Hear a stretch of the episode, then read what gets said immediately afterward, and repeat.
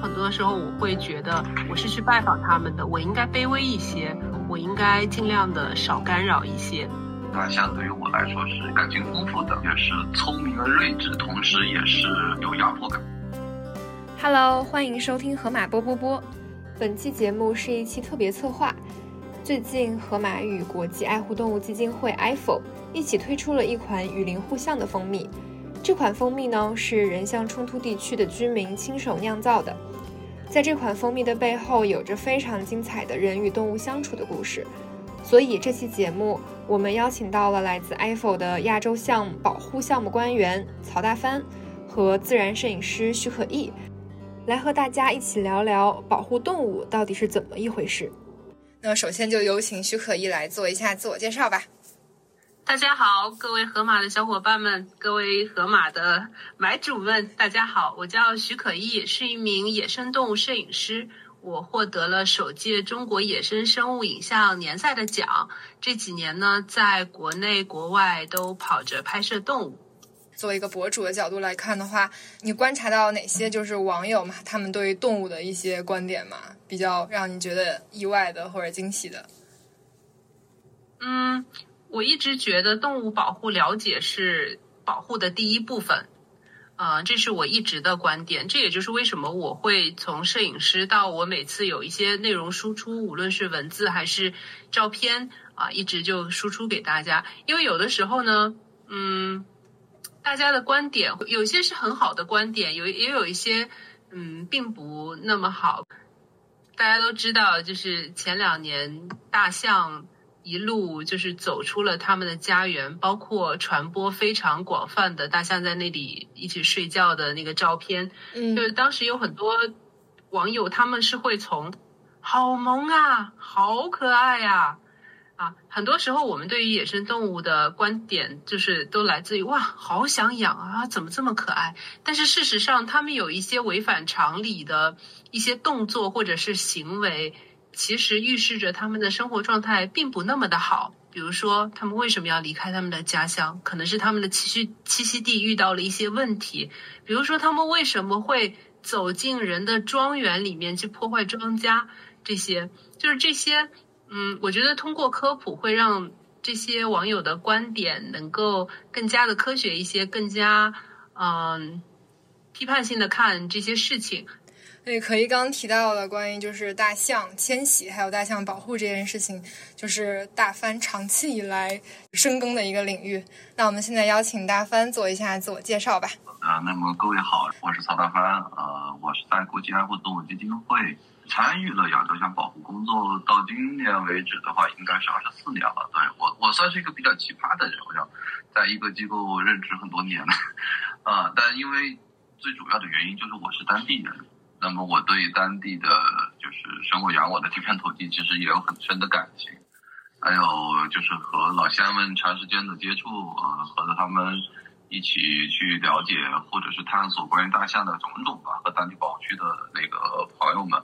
就让我更加的不说坚定吧，更加确信这一份就是我现在做的这份工作是对我来讲是特别特别适合的。那如果现在让你用三个形容词去形容大象，你会用什么？其实之前也有也有朋友跟我们一块聊到过这个事情啊，呃，就我们最常听到的是可爱、憨厚和笨重，但就我自己呃来说的话，大象对于我来说是一个呃感情丰富的，那么也是聪明而睿智的，那么同时也是有压迫感。我觉得这是大象给我的感觉。嗯，感情丰富的这个要怎么样去理解？对，因为从本身大象的整个种群的生活状态，呃，还有它们生活的结构来讲，大象就是一个以家族为单位生活的一个这么一个物种。啊，那么在这个家族里面呢，会有年长的呃成年的雌象，还有就是幼年的小象。那么它们其实，在这个一生之中啊，可能会在很长的一个时间段里边在一起生活，一起成长。然后小象会从大象那里学来到很多生活的技能，而大象对于小象的这种关照和呵护，也是超乎于我们平常对于野生动物的理解啊。比如说那个象妈妈有带着一头小象了啊，它要可能当时有个什么状况，他会去顾及那边的状况，那么小象这头小象就会被家族里边的其他的阿姨啊，或者是奶奶外婆啊相互照顾，而且如果在遭遇到各种突发状况的时候，象群是会把小象围在中间的，让小象处于最安全的位置。像那个大象之间，他们也是会有非常丰富的情感的交流。啊，在一起玩耍、一起取食的时候，我们就是都能感受到、看到啊类似的情况发生，所以它真的是一个非常感情丰富的呃动物。嗯嗯，你刚描述的这一段，我就能想到像那个人类，就是过年的时候，大家就是七大姑八大姨，大家聚在一起的那种家庭的氛围。哎，对的，对的啊，这个描述非常非常对。嗯。那如果是可意的话，你会怎么样去形容大象？如果用三个形容词的话，我我我其实挺挺同意刚才大帆说的情感丰富这一个，而且这情感丰富到甚至有时候有点幽默，就是我很很难，就是说，嗯，一个动物它会让我觉得幽默，哈，这个是我当时在十一年前了，我在南非克鲁格国家公园拍非洲象，嗯，当时我印象中很深的就是。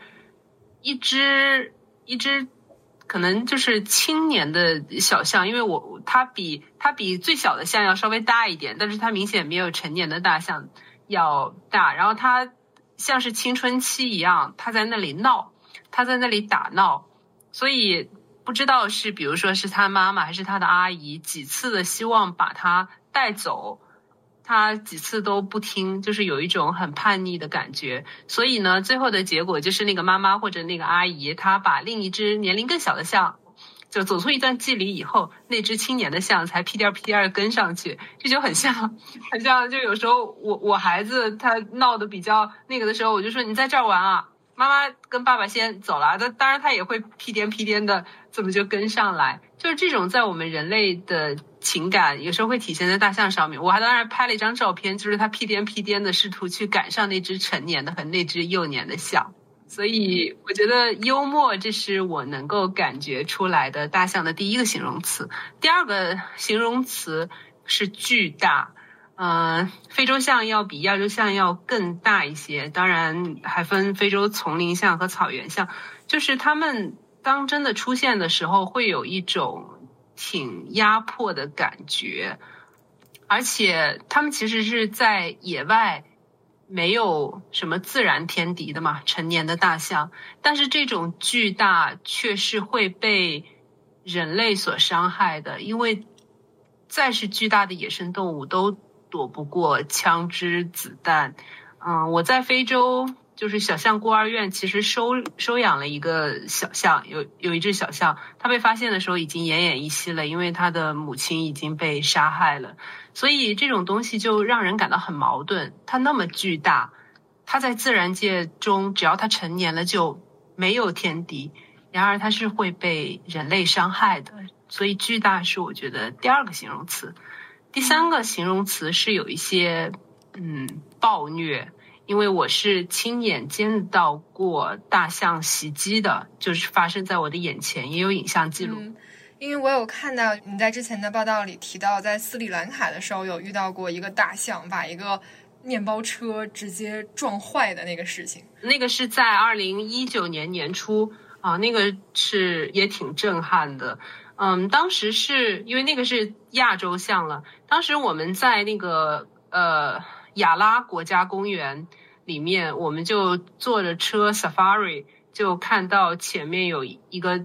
成年的雄性的亚洲象在疯狂的袭击那辆车，而且大象的象牙已经把车门的铁皮给刺穿了，整个车窗玻璃是破碎的一个状态，而且它因为大象体型很大，所以只要它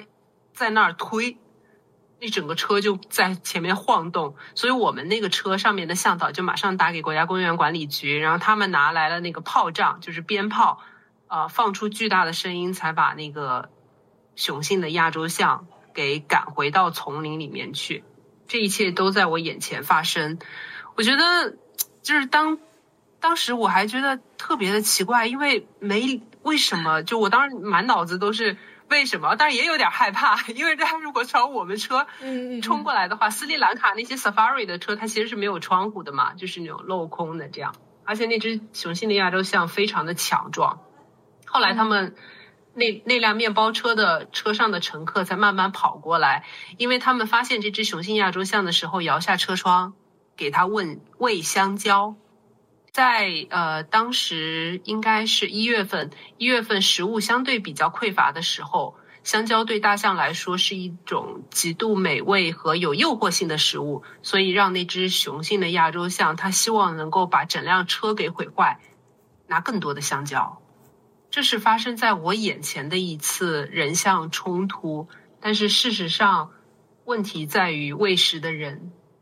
对，因为平常其实大象它自己是不会吃到那种香蕉的吧。很难吧？嗯，这个要大帆给我们解释一下，因为我觉得它食性主要是吃一些草啊、叶子什么的。嗯，那就把这个问题抛给大帆吧。啊，好的，我就简单的给大家再再做个小小科普啊。就是大象的话，它的食性，当然它是植食性的，就是说它吃它的食物就是以植物为主的。啊，那有的人说可能会吃什么动物啊什么的，那可能是在无意当中他吃的那个草里边会有啊小虫子啊那种吃进去，但就不记了。那么他的目标一定是植物。呃，给大家就是说一个比较有意思的一个小故事。呃，有一种植物啊，它的那个中文名叫五鸦果，大花五鸦果。啊，那么这个植物的英文名就是叫 elephant apple。其他的国外的有一些区域啊，大象是非常喜欢吃这个植物的果实的，它也是富含水分，而且比较爽脆的啊，口感有点酸涩。当然我们吃的话，那对于大象来说，它可能很愿意接受。那么在国内，我们就是呃一些保护区的或者野外的工作人员记录到，它吃野生的这个大花五芽果的数字是特别少的，所以这也是其实。和区域性的这个食物选择也就有一些那个差别啊，区域性、地域性的差别。那大帆，就你的观察，现在在版纳地区的亚洲象，它们的食物是充足的吗？呃，这个要看怎么来理解这个事情。那么首先说，如果是要养活，现在就是整个国内啊，在云南这边的野生亚洲象的数量大概是在三百头左右，那只是要让它吃饱。啊，甚至于让它吃好是没有问题的。嗯，那这个要分开来说的话，就是如果是我们单纯的是从那个呃亚洲象的野生食物，它原来在野外吃的是什么东西，现在还吃的话，那么可能够呛。就是有一部分的象群，它取食这个农作物的数量会多一些。那么有一些象群，它还是呃往返于森林、村庄、农田的这么一个过程。我们自己的一个推论啊，就觉得就是说，人工作物一定是比野外的要好吃啊。它和我们人类的刚好相反，我们觉得野菜好吃啊。但是可能对于大象来说的话，人工作物首先它的糖分、它的淀粉含量、它的营养各种方方面来说的话，就是包括口感都要更好嘛。你去嚼一根草，对吧？嚼一根草。然后你再嚼个甘蔗，肯定甘蔗要更甜的。在这个过程当中呢，大象就可能就发现了说啊，哎这边有很好吃的东西啊，那我们就在这边吃。然后在吃的过程当中，他又发现哇，这些好吃的东西好多呀。呃，在野外正常的来说的话，一头一头象它每天可能呃取食的时间会在十几个小时，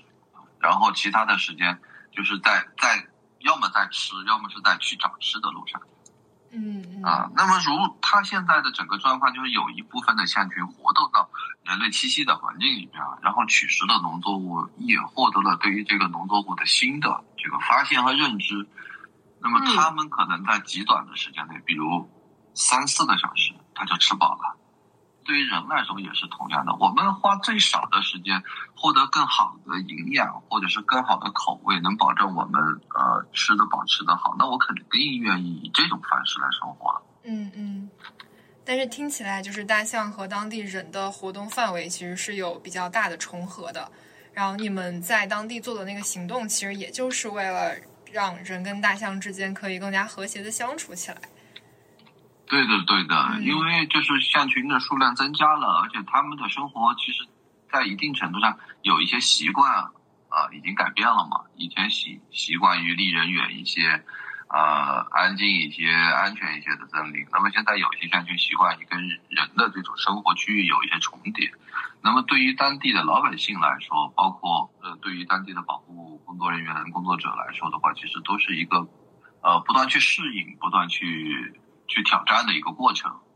对，因为这一回就是盒马和 Apple 一起推的这一款蜂蜜，它其实就是当地村民就是为了呃保护大象，然后去做的一个新的尝试。大凡可以给我们大概介绍一下，就是养蜂护象这件事情到底是什么样的嘛？因为就比如我作为一个呃对就是保护动物没有那么那么了解的一个普通人，就先开始听到养蜂护象的时候，会没办法把这个蜜蜂酿蜜和保护大象这件事情联系在一起。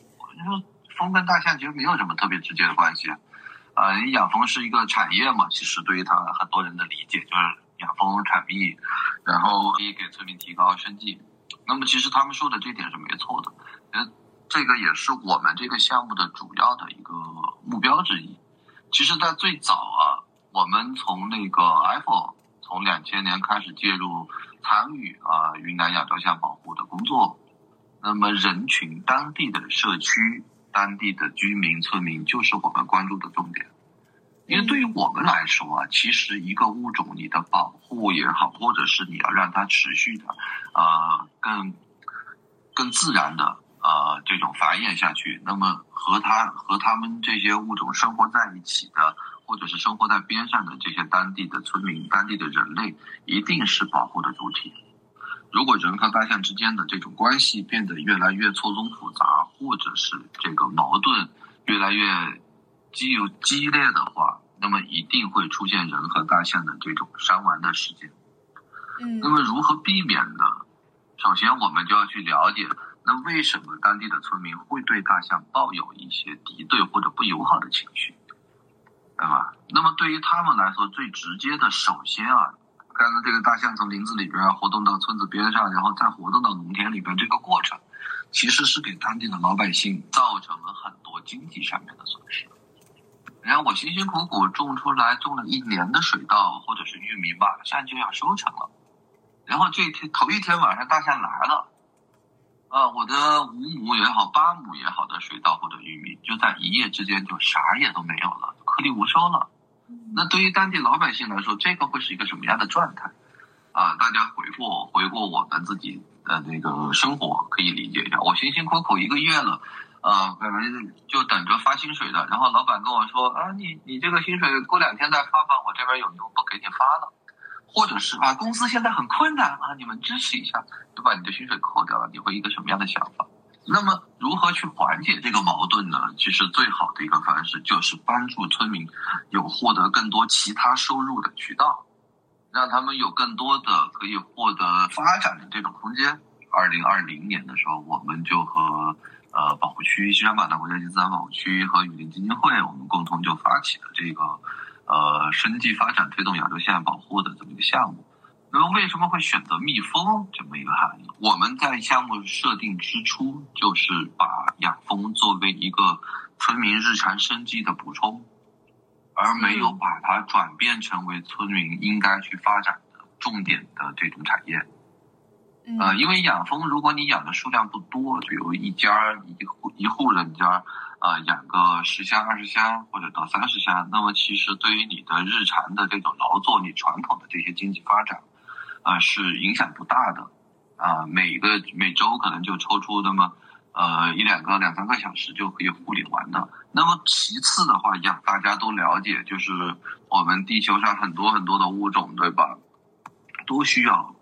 蜜蜂来进行传粉，然后它才能进行呃花粉的传播，然后才会啊结出果实、种子，能够繁衍。所以，对于对于我们来讲，就是本身这个村子也是在保护区的边缘嘛。所以，如果我们养殖当地的原生的这种中华蜂的话，那么会是对当地的这个植被的生长或者是繁衍啊有一些促进作用的。啊，所以当时就是经过了这些考量以后，还有一个特别好的契机，就是我们当时就在项目推介的过程当中啊，就也遇到了一家。西双版纳养蜂产业的一家公司，他们当时也给了特别大的一个支持，就是天时地利人和了。刚才我忘了说一点，在非洲啊，之前就有那个呃一些也是当地的呃机构，呃通过他们的观察，就在一些村子边上放置了一些蜂箱，放置了非洲大蜜蜂的蜂箱，因为非洲大蜜蜂性情比较凶凶狠一点嘛，个体也大，嗯那么他们用这个方式来来防范大象啊，防范大象进村对他们的农田造成伤害。所以当时选择这个养蜂这个产业，跟这个其实有很大的一个关系。我们也是希望在这个项目，在这个项目推动到村子里边的话，未来有没有机会可以尝试一下这个呃养蜂护巷或者养蜂防夏这么一个过程。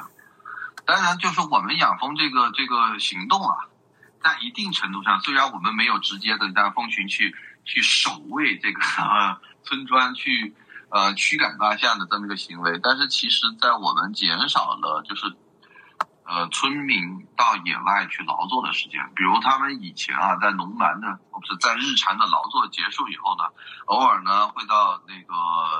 呃林子里边啊去做一些采采集的活动啊，捡一捡蘑菇啊。啊，或者是打一打笋子这一类的活动，但是我们现在有养蜂了，那么参与到我们项目里边的村民呢，在他日常的劳作结束以后啊，有很有有一一部分的村民就很喜欢，就说，哎，我去看一看村那个风的状况是个什么样，我去管护他一下，那么就减少了他到野外去劳作呃去采集的这么一个过程，从而减少了他们和大象的这种遭遇。那么其实这个也是一个层面的。养蜂防夏，我们最终的目的，包括我们现在现运行的整个项目的状况，也是希望通过养蜂，啊，这个一个桥梁，能让村民看到更多，呃，外界的这种声音，啊，也能让他们看到外面的世界和他们之间的这种联系，啊，就像这一次咱们和河马合作的这款蜂蜜。其实就是跟村民说啊，河马有一家叫河马的，他们一开始不知道啊，河马是个是个呃什么样的一个概念。那么通过这次项目也让他们知道了，其实就是从我们西双版纳保护区边缘的一个村子，而我们是有可能直面到像北京、上海这种一线的城市，可以让更多的人知道我们、了解我们的。那养蜂之后，到唐境村民的生活有发生哪些变化吗？其实刚才我脑子里边有闪现过一个我们村子里边的，就是老大爷，他是我们第一期第一期在老坦庆这个村子里边，嗯、参与我们的那个养蜂的，呃，一个大爷，现今年是得有七十二岁了，呃，因为在家里边他也是属于一个那个。呃，应该不算劳力了，对吧？就是在农村里边，如果你干活已经干不太太多的话，那么你在家里边就就呃帮着家里边做一些这种日常的，呃，就是收拾庭院啊，或者是帮忙照看小朋友啊，喂喂鸡猪这么一个角色啊。那特别有意思的是，这个老大爷就在我们刚开始去的时候，他对养蜂啊，以前他自己养过，他自己就是用传统的蜂桶啊，也是养。偶尔如果是养的特别好的，然后他也有其他的渠道的话，他就把会把这些蜂蜜呃拿出去卖掉，或者有亲戚朋友来就作为一个他自己的小礼物就送出去了，所以没有成为一个他们的收入来源。那在我们开始做这个培训的时候，我们请了当地就是我们合作的那家企业的呃技术团队，他们本身自己也有很多的关于养蜂的高手嘛，也是本。也是当地的，也是企业的技术人员，所以请他们来到村子里边，呃，就用当地人习惯的方式给当地的村民进行了培训。一开始啊，这个老大爷啊，他姓罗，对，叫罗宝林。罗宝林大爷的话，他其实因为年纪有点大，耳朵不太好使嘛。但是每一次在这个培训的过程当中啊，我们能听到最大声的就是他。啊，因为他耳朵不太好使，他老是听不到。别人讲什么关键时候他又听不到，然后他就用很大的声音。大家可能了解，就是耳背。如果你有一点点耳背，那么你说话的声音会不自觉的放大嘛。他他他以为他说话别人也听不到，所以就不自觉的放大。那么就把这种就是在那个呃教学的过程当中啊，就能听到他很大的声音在问啊，哎，这个应该怎么办啊？啊，哎，这个是怎么操作呀？啊，是这种方式。然后从他自己以前养蜂的这种经验，再结合到我们给到他的就是更专业的、更适于这种呃养蜂产业的这种技术。他现在是村子里边的养蜂的技术能手。嗯，去年去年的八月份，二零二二年八月份，对，我们就是组织村子里边和雨林和保护区的那个同仁同事们，我们一起在这两个村子里边进行了一个养蜂评比，就说首先是看谁家的蜂群多，然后再看谁家单单蜂的这个单群的那个匹数，就是蜂巢数量谁多，啊，蜂的状况谁最好。那么他是获得了两个奖的，啊，一个是蜂群数量最多的奖，还有一个是单箱蜂群质量最好的奖，啊，所以他本身一开始参加这个项目的初衷啊，也特别有意思。他就跟我们说，因为我是年纪大了，也干不了其他事儿了啊，家里边嘛就还有个老伴儿子和那个儿媳妇啊，他们四个人带着两个孩子，六口人。啊，一起在做事儿。他说，但是他也不想这么闲着，成为一个一个啊闲散的老年人，就这么养老了什么。他也希望通过他自己的一些呃价值的体现，或者是帮家里面做一些力所能及的事情，就让家里面也觉得他还是有呃有这个为为这个家做出贡献的嘛。啊嗯，所以就是一开始他以这个初衷参与进来，然后到现在他其实就是村子里边有一些如果是养蜂上面的技术问题需要向他请教的啊，村民需要向他请教，他也会把自己的经验分享出去。那么这个就是我们县城的这个村子里边自己的技术人员。然后的话，除了罗宝林大爷啊，我觉得还特别有意思。现在有一个年轻的村民成为了我们在村子里边的这种呃信息协调员，他叫王少宽。他的整个的装备还有就是呃养蜂的设备是村子里边最先进的。他自己没事儿的话，就是除了呃跟其他人交流养蜂的技术经验，他自己也会在一些那个呃自媒体平台上面嘛啊去看。啊，哎，有个养蜂大咖在那说个什么事情啊？哦，这边有个养蜂企业又在推广什么，所以他的装备可多可多了。除了我们能想到的，就是像割蜜的刀啊，我们常平常就是正常的，就用一个大概四十公分的刀啊去进行采蜜，采蜜期的时候，但是他自己有四十公分的，有三十公分的，也有那种类似于蜜袍子一样的袍的那种，啊，所以这东西特别多。然后它的盖封。箱的那些设备也是最新的，又带铝箔的，隔热性、防雨性都挺好的。哇！他们是两两个不同层面的这种技术流啊，一个是传统技术流，一个是新潮技术流，然后还叫设备发烧友。我听大帆说了，我就真的能够感觉到，我们中国人平常说授之以鱼不如授之以渔。真的是，当他们自己在为这个事情去学习新的、不同的技术，学习什么，好像我们摄影一样，有些人就特别会知道我最新发布了什么器材，最新，这才是真正的热爱，也对他们其实是一种很好的补充。现在稻躺金村这个蜂蜜的产品的产量怎么样啊？就是它能给当地的居民带来大概多少的收入啊？嗯，其实现在的产量并不是太高啊，去年的整个采蜜期。就是版纳这边，呃，雨水来的特别多，然后低温的状况也比较多，所以去年当地我们村民就减少了这个蜂蜜采割的数量。按照正常的来说，就是三个月的时间，嗯，应该是可以采呃大概四到六次割蜜，他们去年只采了一次，总量大概在一吨左右吧。我们最好的一个预估啊，就是如果在年份好，然后村民们没有其他的事情给耽搁了它的管护的情况下，一个蜂箱那么一年可以采十到十五公斤的蜜。对，而我们在村子里面现在的蜂群大概是有二百多箱，那么至少是两吨啊。总体的量对于每一户参与的项目像里边的这个农户来说，收入还是还是不错的。听到这里，我们的上集就先告一段落。在下集里，大帆和可意会继续聊聊互相蜂蜜背后的设计理念，以及作为一个城市里的居民，我们要怎样把保护动物这样宏大的命题变成一些能做的微小的行动。